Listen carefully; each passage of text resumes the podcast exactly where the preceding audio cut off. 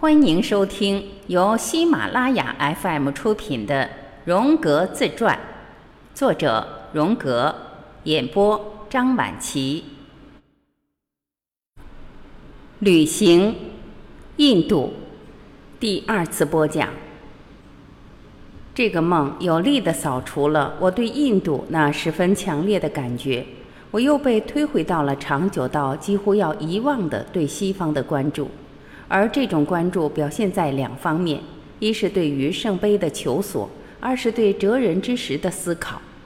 我的思想远离了印度世界，并受到如下的启发：印度远非我的研究对象，它只是推动我达到我的目标的一块基石罢了。但显然，这块基石是非常重要的。这个梦似乎在质问我：你想在印度做些什么呢？还是要为你自己、为你的同伴寻求救世主呢？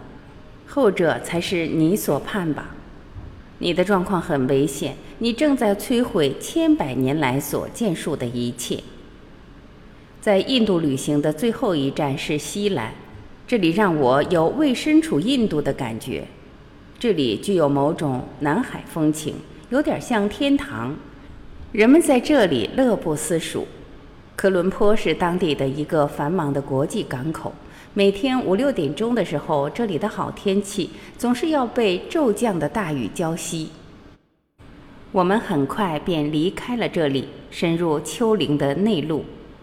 在一层薄雾的掩映下，古老的皇城康堤呈现了出来。这里低温潮湿，我觉得这肯定有利于花草树木的生长繁茂。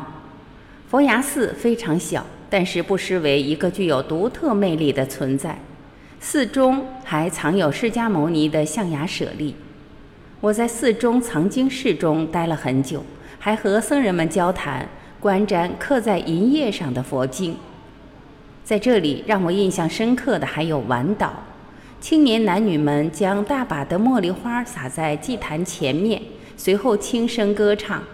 我想，这可能是在向佛祈祷吧。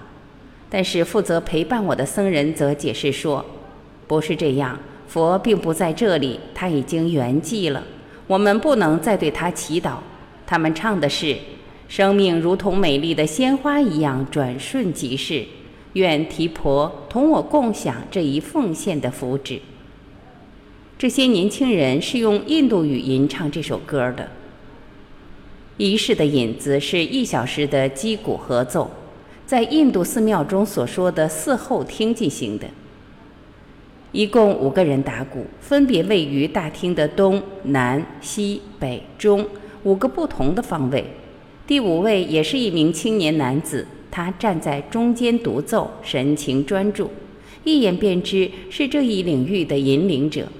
他上身赤裸着，深褐色的躯体有某种光芒。佩戴着红色腰带，身着白色长裙，手臂戴着发光的镯子，头戴白头巾。他迈步走向金佛，背着双面鼓去献乐。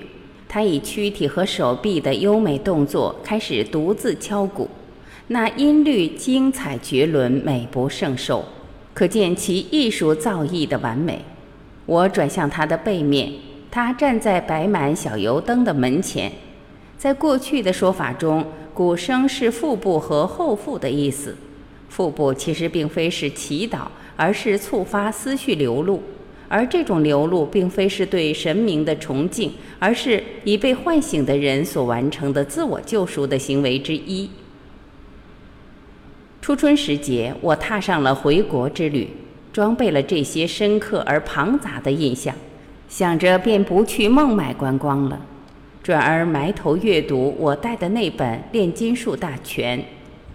虽然如此，却不能说印度之行对我毫无烙印。正好相反，印度所留下的路径，从此处无极引向了另一种无极状态。本集播讲完毕，感谢您的收听。